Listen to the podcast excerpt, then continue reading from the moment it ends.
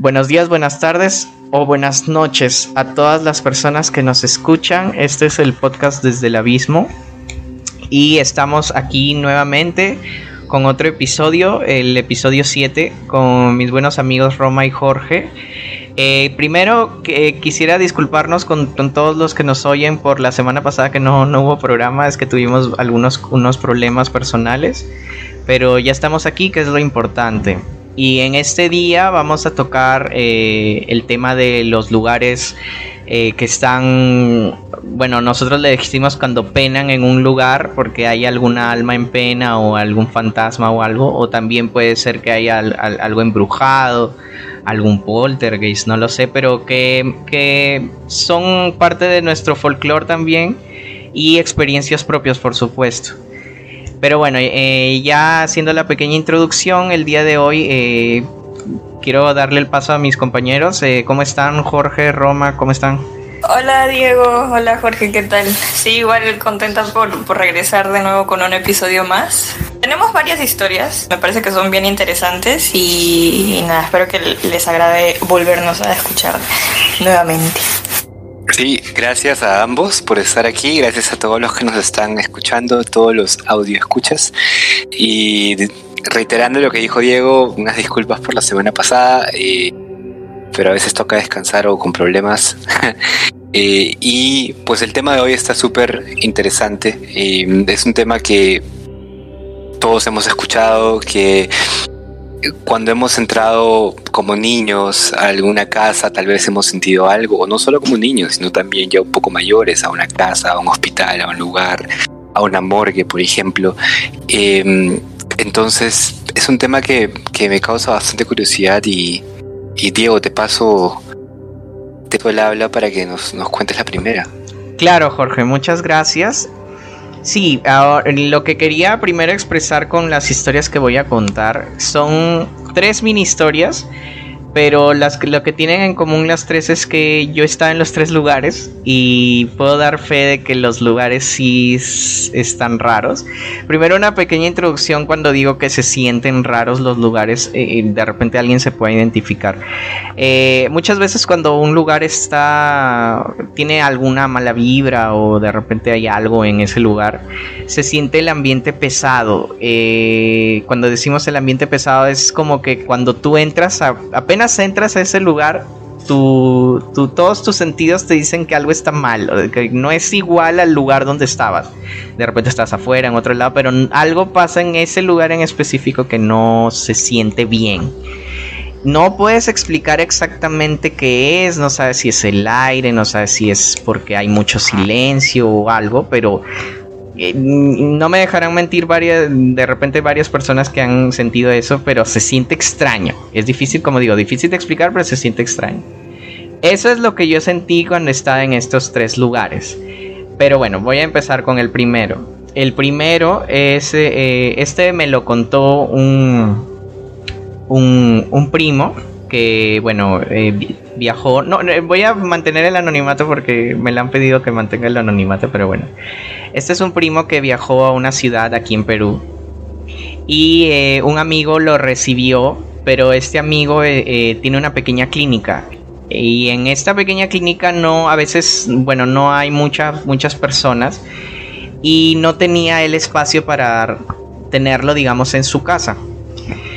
Y como no había muchas personas en el, en el lugar, o sea, no había era más como, digamos, un, no tanto una clínica, sino como una especie de centro médico donde más es de todo de consultas, ¿no? Entonces, como no había gente, pues cuando cierran y todo, entonces eh, quedan cuartos que pueden servir como consultorios o para de repente gente que llega a, enferma, ¿no? Y tienen como camillas, cosas.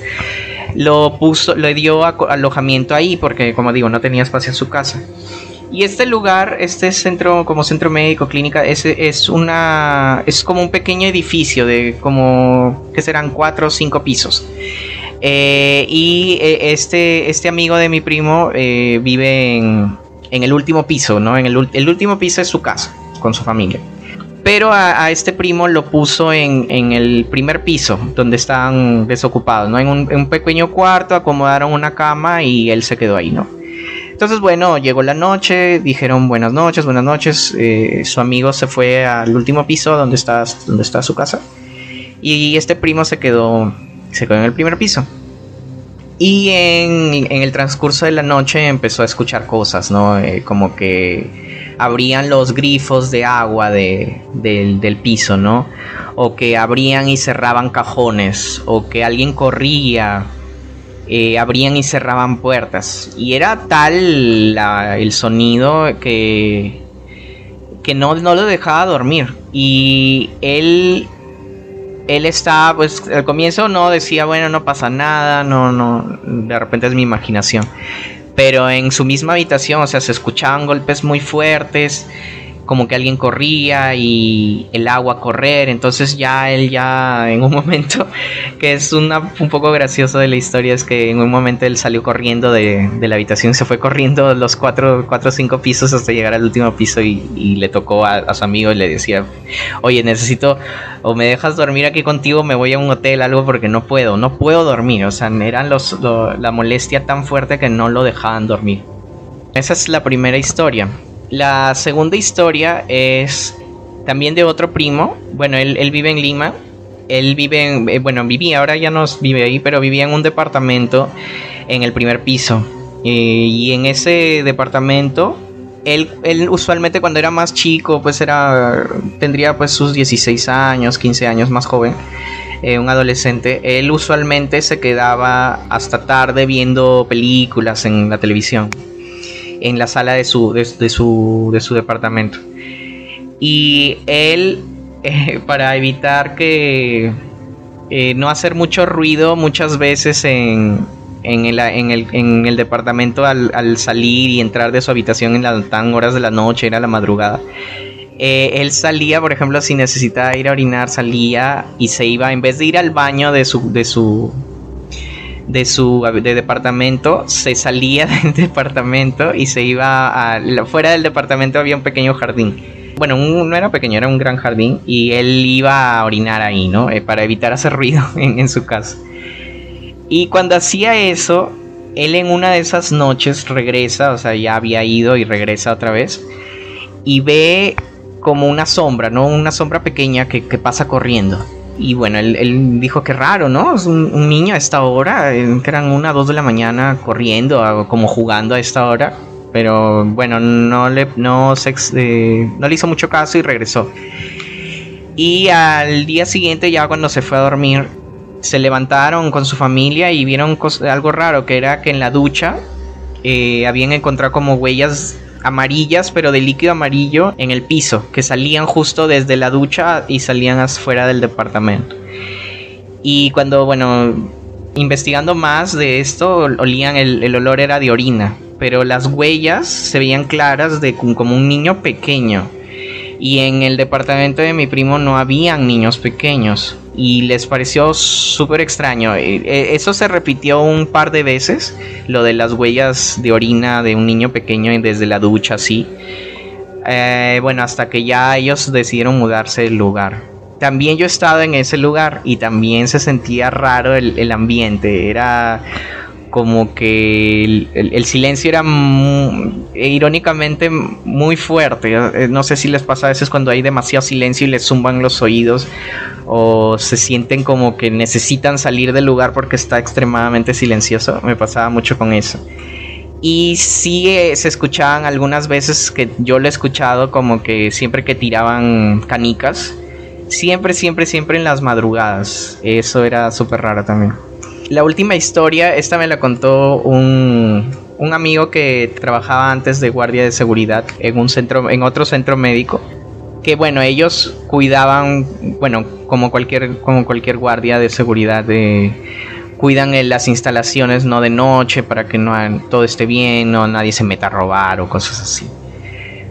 Pero él me decía que una de las razones por las que dejó de trabajar ahí es porque en las madrugadas siempre se escuchaban ruidos, siempre era como en la, en la primera historia, eh, abrían y cerraban los cajones de los escritorios, golpeaban las puertas y, también había algo similar a la, segunda historia en que era de huellas pequeñas de niños, como de, como que si un bebé hubiera salido de la ducha, digámoslo así, y había dejado huellas en el piso. Pero lo extraño de esto es que era siempre solo una huella. No recuerdo si era la huella del pie izquierdo o del derecho, pero siempre era solo una huella y que la estaba en el piso. Y, bueno, eso es, él, él con los demás guardias de seguridad siempre ellos preferían cuidar el lugar desde fuera que entrar. O sea, tenían que hacerlo, ¿no? De vez en cuando se dan una vuelta para entrar y ver que todo esté cerrado y todo lo demás. Pero detestaban hacerlo porque era, era de repente escuchar algo raro o de repente encontrar algo raro, ¿no? Que era, lo usual era que al día siguiente siempre encontraban los cajones abiertos y no había habido nadie, o sea, y no se robaban nada pero estaban abiertos a pesar de que todas las personas que estaban ahí los cerraban con seguro, con llave y todo, pero siempre amanecían abiertos. Y bueno, esas son las tres historias que me contaron. En esta última también, en este centro médico, también estaba ahí y también se siente exactamente lo mismo que en los otros lugares. Como que apenas entras y de repente estás en una habitación solo, te dan ganas de, salir. O sea, es como que tu cuerpo te dice, oye, esto no está bien, Mm, vámonos de aquí, no, no, no, no es como, no es una situación agradable, agradable, perdón, o neutral, es algo que, que quiere salir realmente de ese lugar.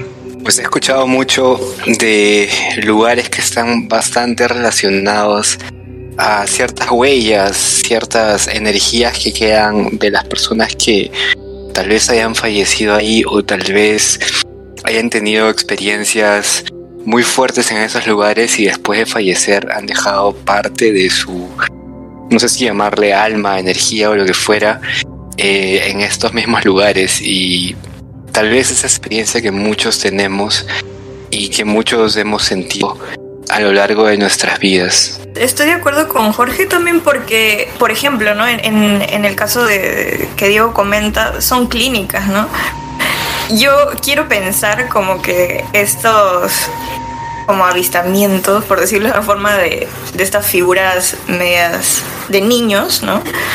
Probablemente sean bastante famosas y conocidas por el personal que ya trabaja ahí también. Em, y también son historias que son bien curiosas porque Pienso que a comparación de los otros temas que hemos tocado antes, estos podrían ser un poquito más cotidianos, ¿no? algo más cercano a, cualquier persona. Y justo lo que mencionaba Jorge al inicio de, de este episodio, pues todos hemos vivido o escuchado de algún familiar, primo, mamá, papá, alguna historia parecida, ¿no? Entonces, realmente espero que, se aproveche muchísimo este episodio para los escucha y que también lo compartan allá donde sea que lo escuchen y con quienes lo escuchen también. Exactamente. Eh, gracias Jorge y, Roma. Ahora sí es cierto que lo que dice Roma y creo que espero nos ayude también para nosotros en el podcast que justamente estas historias cotidianas son la a veces bueno no a veces muchas veces son las que más terror dan y además que captan la atención de todos, porque claro, de repente escuchan una historia en un bosque o en una en un lugar X, pero dices, bueno, yo nunca voy a voy a a experimentar algo así porque yo no usualmente no voy a esos lugares, pero cuando te dicen que así en una casa cualquiera de una familia cualquiera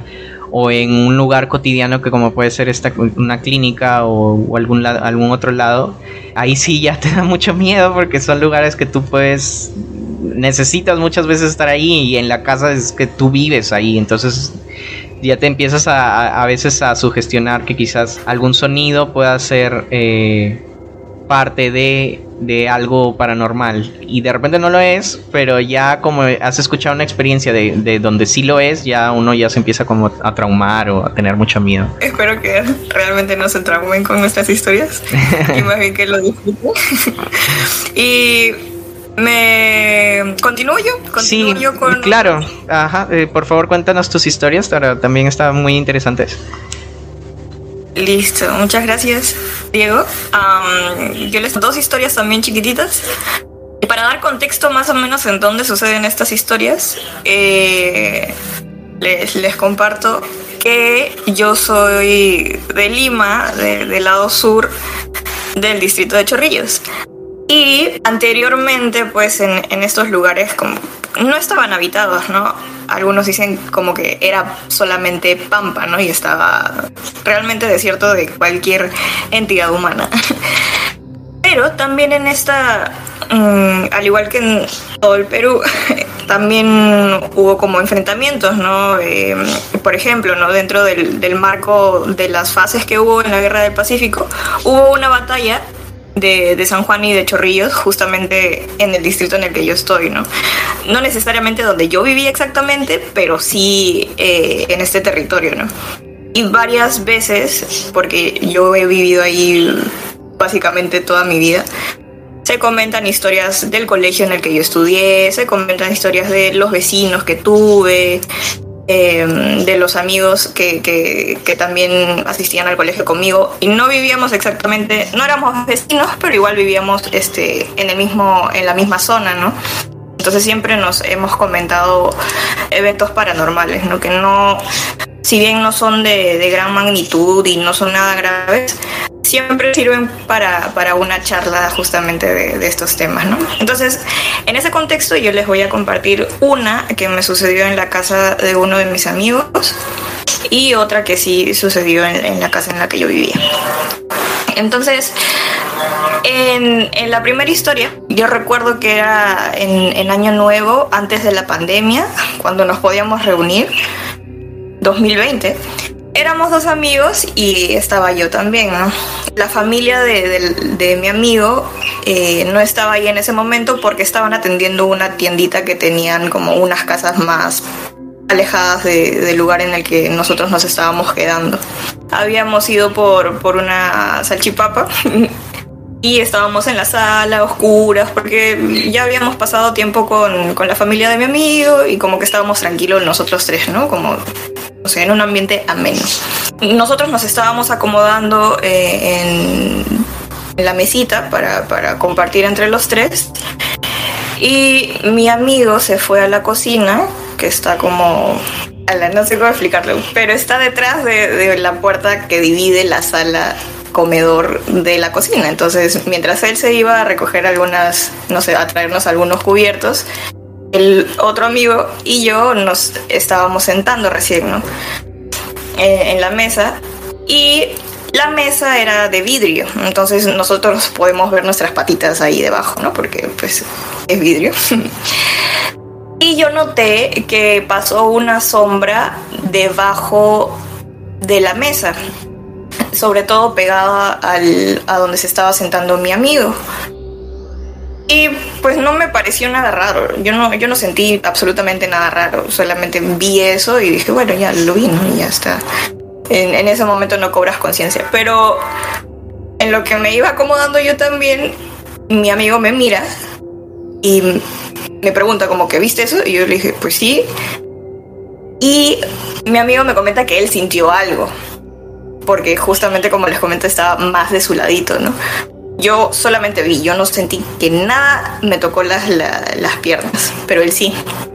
Entonces, con las mismas, como que en toda la emoción y, y, y la ansiedad de, de, ese episodio, le contamos al otro amigo que estaba, el dueño de la casa que estaba en, en la cocina, y uno no sabe cómo reaccionar en ese momento, o sea, puede que lo tomemos al chiste, puede que no sea nada raro, puede que, a ver, no sé, ¿no? De repente vimos mal, una cosa así, pero eh, el dueño de la casa nos dijo como que, mmm, no, no pasa nada. Eh, de hecho, por acá siempre pasan cosas paranormales así como esas, ¿no? Bien chiquititas. Entonces nos quedamos con, con esa anécdota y, ya no nos causó mayor miedo porque, bueno, ninguno de los dos estaba asustado, pero sí estaba como, mmm, ¿qué acaba de pasar?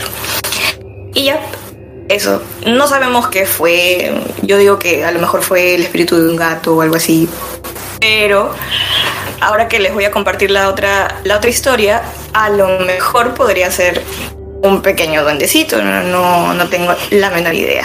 Y justamente eh, conectando esta historia de algún duende, también pasó algo parecido en la casa en la que yo vivía antes con mi familia. Eh, resulta que por la zona en la que yo vivía son terrenos grandes, ¿no? Es, es, una casa y tenía un patio y en ese patio teníamos varias plantitas, eh, ruda, un arbolito de papaya, limón y demás, ¿no? Y ahí estaba el tendedero, el popular tendedero donde colgamos la ropa que lavamos y demás. Em, mi mamá es la que, la que nos contó esa historia a nosotros, ¿no?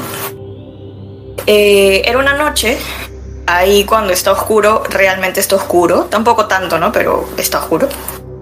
Una noche, mm, por alguna razón, estaba ella lavando eh, ropa y ya estaba terminando de, enjuagar y todo. Y lo único que resta pues es tender la ropa, ¿no? Entonces en lo que ella como que estaba tomando prenda por prenda, yéndose al tendero, tomando otra prenda y así, nota que dentro de las plantitas, porque tampoco era tan abundante, ¿no? Igual puedes llegar a ver qué hay en la tierra y demás. Mi mamá logra ver a un pequeño ser, no era más grande que las, las plantitas, y comenta que tenía cara de viejito, con la carita como manchada de polvo, de tierrita, ¿no? No sé cuánto habrá durado como esa vista que tuvo del ser, pudo haber sido unos segundos, comenta que sí se impresionó, pero mi mamá es de la familia es la que ve y siente un montón de cosas paranormales, entonces sí se impresionó, eh, pero no se asustó, ¿no? Y, nada, nos lo comentó así como quien cuenta cualquier anécdota familiar amical, ¿no? También eh, mis papás bueno, mi papá y mi hermanito un día estaban compartiendo en el cuarto y por encima del ropero que teníamos en ese momento, mi papá logró también divisar un pequeño ser, pero mi papá sí no se dio el tiempo como que de ver cómo era su carita, cómo estaba y demás.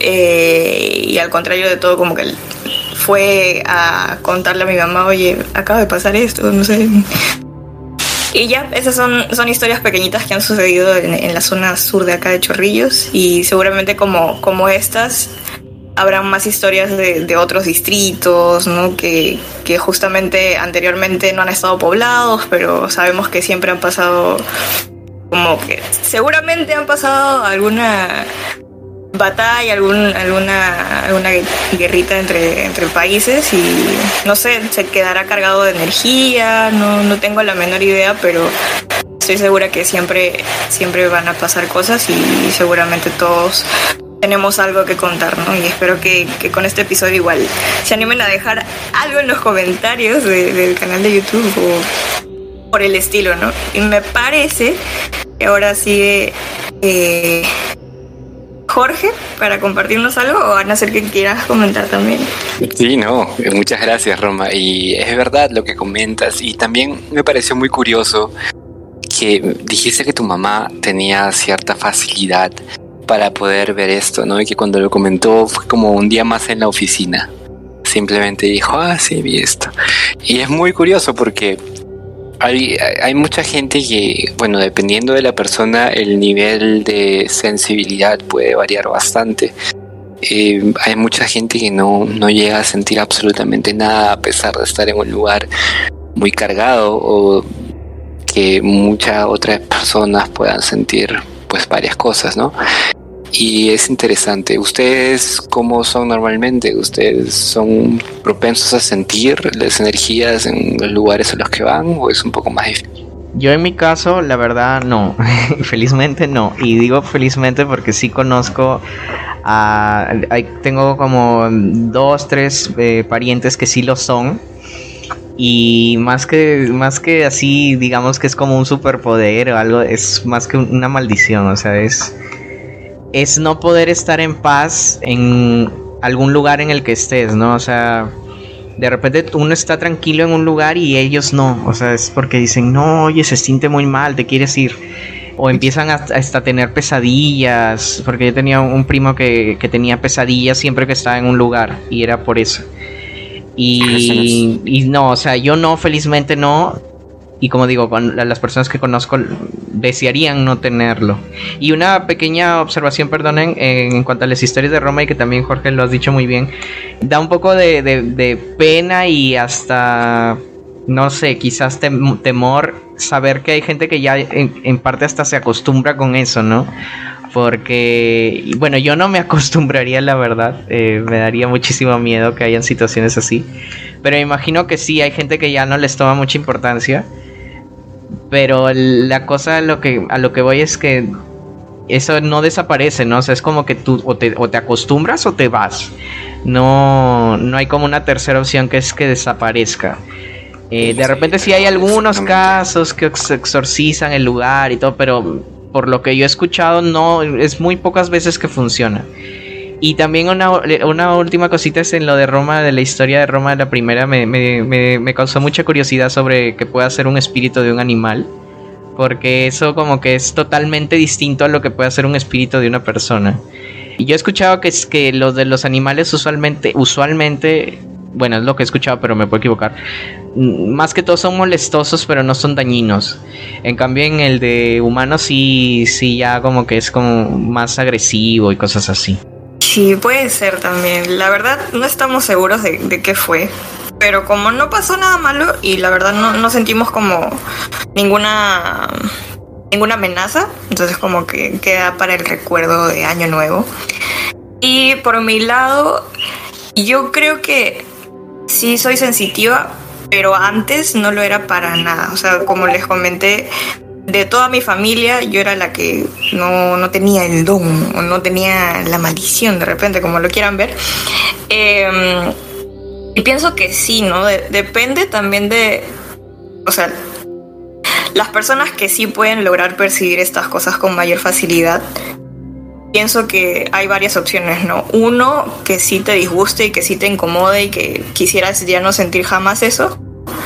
Y otro es como que realmente te encuentras con, con esta otra dimensión, con estas otras entidades que a lo mejor por alguna, para algún estudio que tú hiciste, los puedes ayudar, ¿no? De, de alguna forma. Entonces, Pienso que depende del contexto de la persona, pienso que depende de la percepción que tenga la persona sobre estos fenómenos, porque puede, puede que sí lo tome como algo paranormal, puede que sí lo tome como algo más metafísico y, eso no da tanto miedo, entonces igual y, depende, ¿no? Yo en mi caso, como les digo, sí soy sensitiva, pero tampoco tanto, eh, pero sí me, me causa mucha curiosidad saber qué se sentiría ver, escuchar o sentir más cosas más allá de lo que yo puedo percibir, ¿no? Que como decía Diego, entro a un, a un lugar, no siempre me pasa, pero se siente extraño. Yo no digo como que, ay, el ambiente está pesado, porque realmente no, no soy consciente de que eso puede existir. Yo digo como, bueno, no me siento cómoda o como es un lugar tan chiquito, me falta el aire y ya, ¿no? Como que una parte de mí trata de racionalizar esa reacción que aparentemente no tiene una explicación en mi cuerpo o en mi sentir, Entonces, pienso que es un tema bastante complejo, pienso que es un tema de percepciones, pienso que es un tema de, cómo estás predispuesto a, recibir estos mensajes, estas, no sé, lo que sea, ¿no? Visiones y, demás, ¿no? Ese, ese, es por mi lado. ¿Y cómo eres tú, Jorge? ¿Qué tal te va con esos temas? Pues en realidad tampoco es que sea tan sensitivo, para ser completamente sincero. Como lo comentamos en algún momento, eh, a mí yo intento siempre darle un sentido a las cosas, y, ah, pero hay algunos momentos en los cuales la lógica pues no, no te da una respuesta. Y eso es en parte por, por, lo cual empezamos este podcast, ¿no? Porque hay muchas historias que, que no, no, se pueden explicar fácilmente. Y yo sí puedo decir que si bien no soy muy sensitivo, una o dos veces en mi vida sí he, como tú dices, he sentido el ambiente un poco pesado. No voy a decir que vi algo para nada, pero sí lo sentí bastante, bastante pesado. Y justamente les quería contar una historia ahora que está relacionado a esto. Em, había pensado en contar una historia al inicio de una casa en Lima, una casa matusita, que seguramente muchas de las personas que nos escuchan ya la conocen. Pero mientras estábamos conversando recordé una historia que me, que me pasó hace algunos años cuando aún vivía en Piura. Y pienso que puede sonar bastante interesante para todos eh, y todas las que nos escuchan. Pues esta historia va en un hospital. Sabemos que es uno de los lugares preferidos o de los lugares donde más hemos escuchado que es común este tipo de visiones o apariciones. Tiene que ver seguramente con el hecho de que mucha gente fallece eh, todos los días ahí y que pues tenemos las morgues en los mismos hospitales. Esa historia va cuando yo tenía 15, 16 años y en esos tiempos yo estaba metido en un voluntariado que era de ir los fines de semana al, al, hospital. En este caso era uno de los hospitales más grandes de Piura, si no el más grande, el Cayetano. Y pues estábamos los sábados desde temprano en la mañana, 8 o 9 de la mañana, hasta las 5 o 6 de la tarde normalmente. Y ya dentro del voluntariado había algunas opciones que, que cada voluntario podía elegir a hacer. Unas estaban ir a contar historias, en especial a los niños que estaban en el área de oncología. Y otras funciones podían ser estar ayudando a los visitantes de los pacientes, indicarles qué pueden hacer, por dónde pueden ir, ya que al ser un voluntario tenías carta libre, entre comillas, para ir por los pasillos del hospital, cosa que los visitantes no. Eh, y un poco facilitar la experiencia tan complicada que siempre es ir a visitar a algún pariente enfermo o algún ser querido enfermo que se encuentra en el hospital en esos momentos. Y también podías hacer clown hospitalario, pero bueno, creo que estoy yendo mucho a esos detalles. Eh, sin embargo, creo que es importante entenderlo porque pues tú podías ir variando cada fin de semana, qué era lo que querías hacer. Y muchas veces escuché la misma historia de algunas personas que estaban dentro del grupo de la gente que se encargaba de guiar y de ayudar a, a, los familiares dentro del hospital. Y es que casi a la hora de cerrar, cuando ya eran 6 de la tarde, 7 a veces, nos quedábamos un poco tarde, y llegaba una señora mayor. Para esto, a esa hora normalmente las visitas ya estaban cerradas, ya nadie podía entrar a menos que sea un doctor, un, perdón, un médico, una enfermera o alguien que esté internado.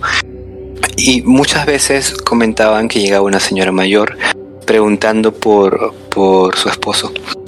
Eh, casi siempre un voluntario la acompañaba, le indicaba más o menos por dónde ir y tal.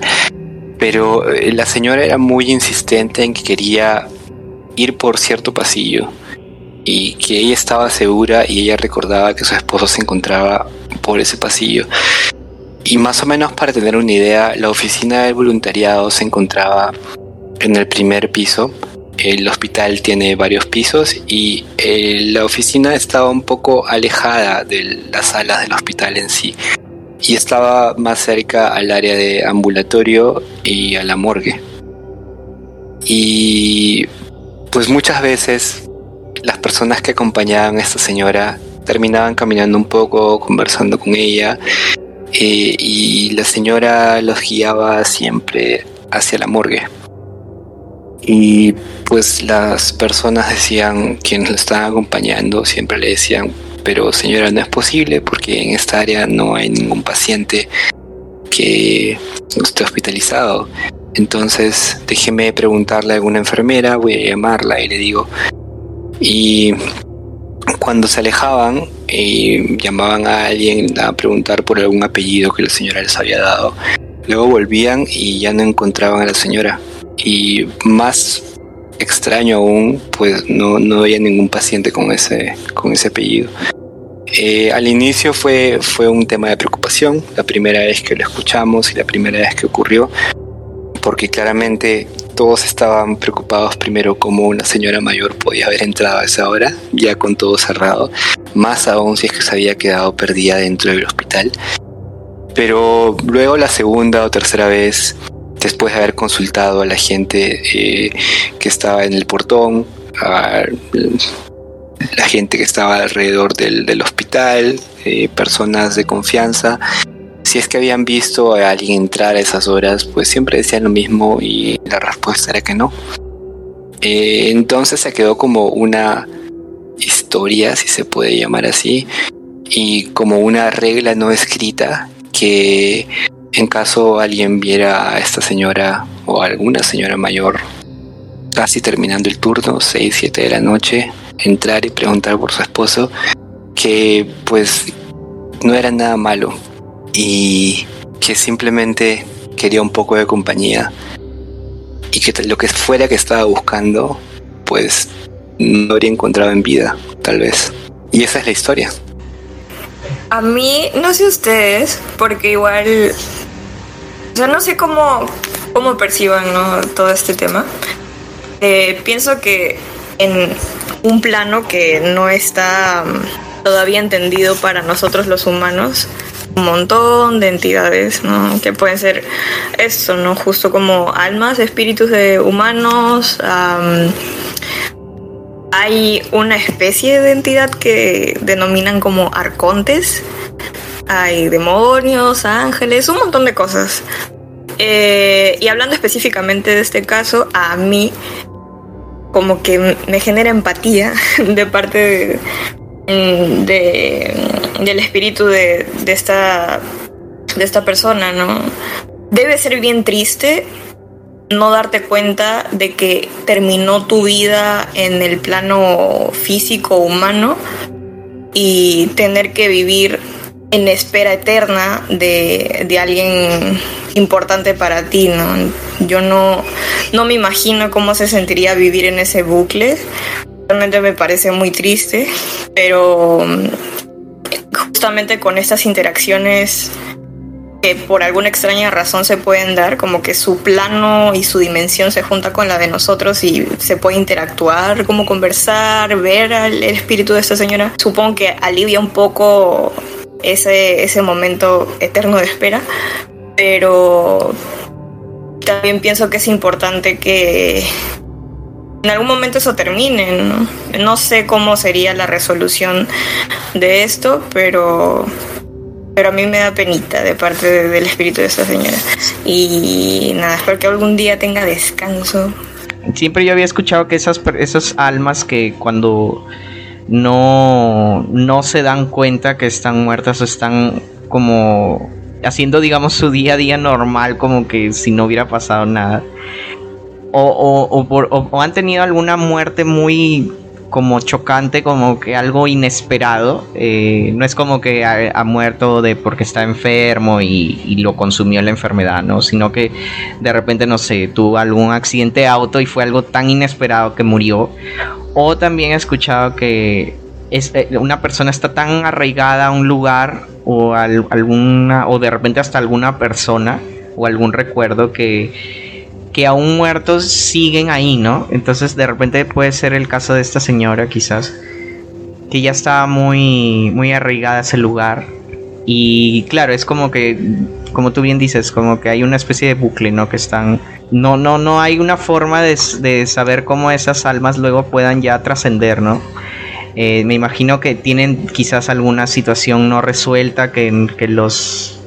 Es tan fuerte esa situación no resuelta que, que se han quedado ahí pero bueno, muchas veces es difícil de, saber qué es, ¿no? Y, no hay una, forma, como tú dices también, que es bastante triste saber de que esa alma no está ahí, ¿no? Y no, no trasciende, no sigue su camino natural, digámoslo así. Exacto, y al final también el amor, pues es tan fuerte que ah, en este caso, según las historias que, que, que hemos escuchado, han podido dejar alguna, alguna especie de rastro o dejaron impregnados estos lugares donde tal vez estas personas estuvieron en sus últimos momentos, un poco con, con la esencia de estas personas, ¿no? Es que hasta en algunos casos pueden, como comentaba Roma, comunicarse con personas e interactuar de cierta manera. Es un tema bastante interesante. Exacto, y bueno, yo les agradezco a los dos por, por sus historias, han estado muy interesantes y creo que, como habíamos comentado también al inicio, más o menos al inicio del programa, de que estas historias son bastante cercanas y, y creo que eso las hacen mucho más importantes y hasta tenebrosas.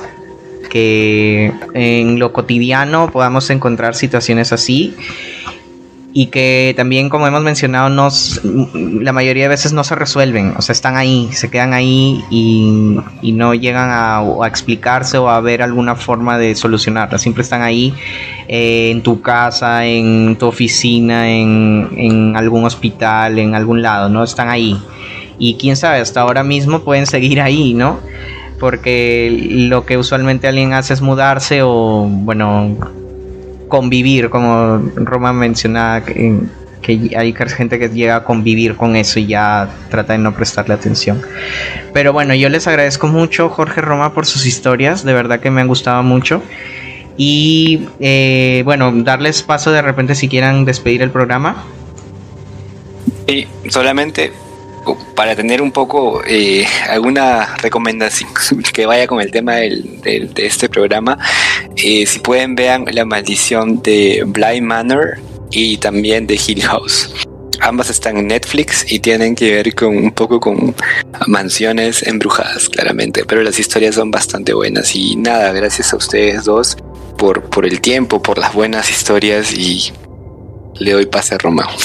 Igualmente, Diego y, Jorge, muchas gracias eh, por permitirme ser un personaje recurrente eh, en el podcast. Y espero que para el siguiente episodio, por vísperas de Halloween o la canción criolla, tal vez, este, al menos por el lado de acá de Perú, eh, también tengamos un, episodio más o menos temático, si se pudiera. Me emociona mucho el, tema. pero nada, eh, agradecerles nuevamente por su tiempo, agradecerle también a los que nos escuchan y como siempre dejo las últimas palabras que Diego las dice súper, súper, súper bien. Muchas gracias. Sí, sí, Roma, claro. Vamos ahí a, ahí también nos vas a ayudar a, ver qué, qué, qué podemos para hacer para conmemorar las fiestas, que yo estoy totalmente de acuerdo. Y bueno, nuevamente muchísimas gracias. Eh, yo saben que el podcast no lo puedo hacer sin ustedes. Y por último, eh, recordarles a todos eh, nuevamente que en, en, cualquier momento que deseen pueden compartirnos sus historias con nosotros. bueno, ya nos conocen a, los tres. La verdad me he olvidado, les soy sincero un poco de verlo de la página de Facebook, pero ya voy a ponerlo un poco más activa para que de repente ahí puedan ponerla. Pero también quería comentarles que pueden escribirnos, tenemos un correo y bueno, el correo, el correo que tenemos nosotros para cualquier cosa eh, de que nos escriban sus historias es de de abismo. Son dos Ds, dos de, de, de dedo, abismo, de de abismo arroba gmail.com. Eh, ahí nos pueden escribir con sus historias y también lo de Facebook vamos a, yo eh, prometo eh, moverlo más para que esté más activo. Y finalmente, como decimos siempre, cuando estés en el abismo recuerda que nunca estarás solo. Buenos días, buenas tardes o buenas noches a todos los que nos han escuchado en este episodio. Muchas gracias y que tengan un buen día.